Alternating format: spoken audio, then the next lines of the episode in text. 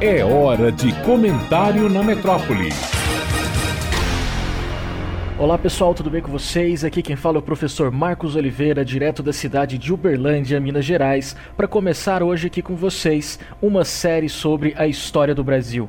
Esse ano, em setembro, nós completamos 200 anos da independência do Brasil. E diante dessas datas fechadas, dessas comemorações, é sempre importante que nós façamos um balanço da história do Brasil. São momentos muito oportunos para que a gente entenda, para que a gente conheça a história desse nosso país e para que a partir dessas experiências nós sejamos sejamos capazes de planejar os próximos anos para o Brasil, forjar um projeto para o Brasil, coisa que nós precisamos muito nos tempos que correm. E para começar essa nossa série sobre a história do Brasil, claro, nós vamos começar pelo começo, pensando na história do Brasil como uma série, nós vamos começar nessa primeira temporada falando dos primeiros anos do Brasil, os primeiros séculos do Brasil, naquilo que foi conhecido como o período colonial.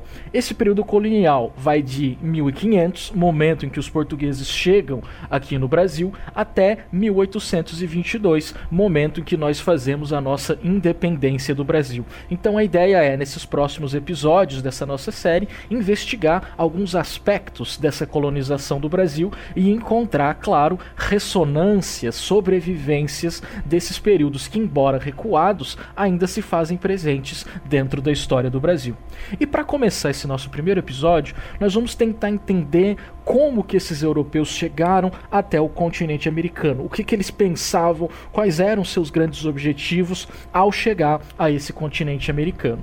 Para nós entendermos essa chegada dos europeus à América, nós precisamos voltar ao século XV e entender o seguinte: os europeus naquele momento, nos anos 1400, não faziam ideia de que existiam territórios, de que existiam terras para além da Europa, de um pedaço da África e de um pedaço da Ásia. Então eles tinham consciência de que o planeta era composto por principalmente três continentes. Tanto é que as pessoas à época se referiam ao planeta como a ilha da Terra. Era como se Deus tivesse confinado os homens a um pedaço de terra que estava sempre sempre ao redor de um grande oceano. Então, nada disso das pessoas acharem nessa época que a Terra era plana. Já se sabe que a Terra tem formato minimamente redondo, pelo menos desde o século II, ou século II antes de Cristo. Então, portanto, as pessoas não acreditavam que a Terra era plana, mas eles não imaginavam a extensão do globo terrestre e desconheciam a existência de outros continentes,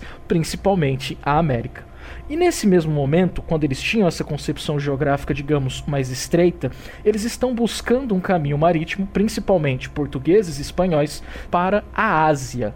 E portugueses e espanhóis vão tomar dois caminhos diferentes para realizar essa tão sonhada viagem marítima para o continente asiático, principalmente para a região das Índias os navegadores portugueses vão tomar a decisão de circunnavegar a África, ou seja, acreditavam que dando a volta no continente africano poderiam chegar ao continente asiático. Só que, claro, eles não conheciam a extensão do continente africano, tiveram bastante dificuldades em chegar até esse continente, mas chegaram no final do século XV.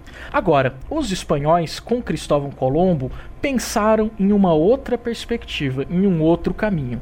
Que se eles dessem a volta no continente europeu ou na ilha da Terra, eles conseguiriam de fato chegar ao continente asiático. Que é uma ideia que, pensando num planeta redondo, certamente ela estaria certa. Só que o problema era, eles também não tinham consciência do tamanho do continente europeu, do tamanho do continente asiático e muito menos tinham consciência que para o outro lado, para o qual eles queriam ir, tinha um outro território.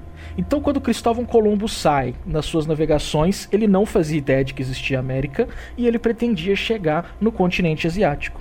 E indo pelo seu caminho, tocando sempre para a região oeste, cada vez mais para oeste da Espanha, ele imaginava que chegaria na Ásia. E ele chega a algum lugar. Esse lugar onde ele chega é uma região que hoje nós conhecemos como América Central.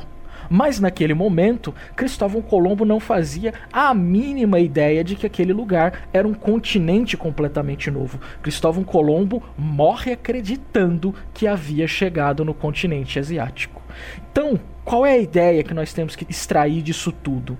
De que a América, ela é para os europeus algo que desestabiliza as suas concepções históricas e geográficas. A América vai parecer para os europeus uma espécie de libertação em relação àquelas crenças que eles tinham anteriormente. Então, se antes da invenção da América os europeus acreditavam estar confinados nessa ilha da Terra, depois que esse novo continente é, entre aspas, todas as aspas do mundo, descoberto, essa concepção da ilha da Terra vai se desfazendo e há uma ideia de liberdade ou de libertação muito grande para esses europeus. E lembrando que não foi por conta de Cristóvão Colombo que a América teve o seu nome porque Cristóvão Colombo morreu acreditando que tinha chegado na Ásia.